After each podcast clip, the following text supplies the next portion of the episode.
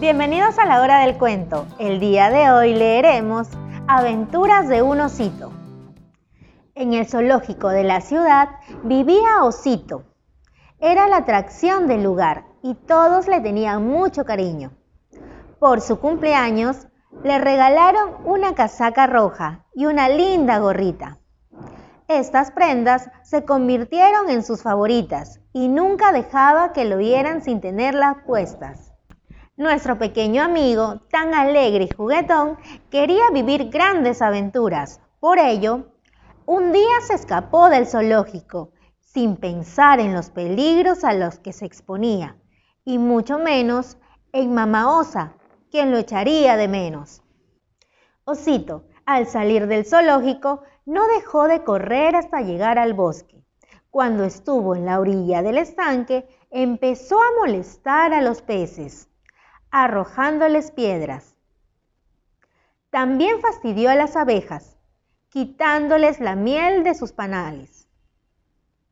Mientras hacía estas aventuras, resbaló y cayó al estanque, lo que causó mucha risa a los habitantes del bosque. Cuando Cito se reponía de su accidente, un viejo búho que lo miraba detenidamente se acercó y le dijo, Oiga, jovencito, fue un gran error escaparse de su casa. ¿No ha pensado que su mamita debe estar muy triste? En el bosque hay muchos peligros que usted desconoce. De pronto, todos los animales huyeron espantados. Y Osito notó que estaba solo en medio del bosque. ¡Ja, ja, ja! Por lo visto hay un intruso en mis tierras. ¿Cómo te atreves a invadir mi bosque, pequeño insensato? Gritó un enorme oso.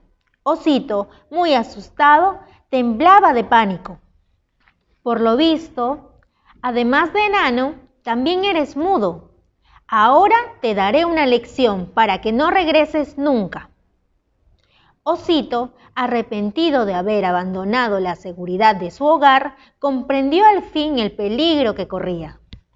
Primero, entrégame inmediatamente tu casaca y tu gorra, pues ya no te servirán. Rápido, pequeño travieso. Osito, al verse sin sus prendas, lloraba desconsolado. Su terror aumentó cuando vio que el oso se dirigía hacia él con un garrote en la mano. Tan rápido como pudo, Osito empezó a correr, tratando de dejar atrás al malvado oso, quien lo perseguía gritando, Más vale que te detengas, pequeño. Mira, que por tu culpa me están doliendo las piernas. Osito, sin darse cuenta, llegó al borde de un río. Para poder cruzarlo, tenía que caminar sobre un tronco que unía sus dos orillas. Mientras tanto, el gran oso burlonamente exclamaba, Ahora, enano, veremos si sabes nadar, porque arrojaré el tronco al agua y no podrás cruzar. Afortunadamente, en ese preciso momento llegó un guardabosques que desde hacía un tiempo buscaba al malvado oso.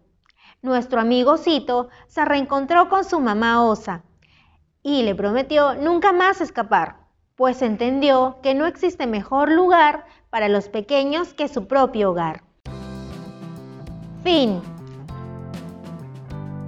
Gracias por acompañarnos en esta lectura. Hasta la próxima oportunidad.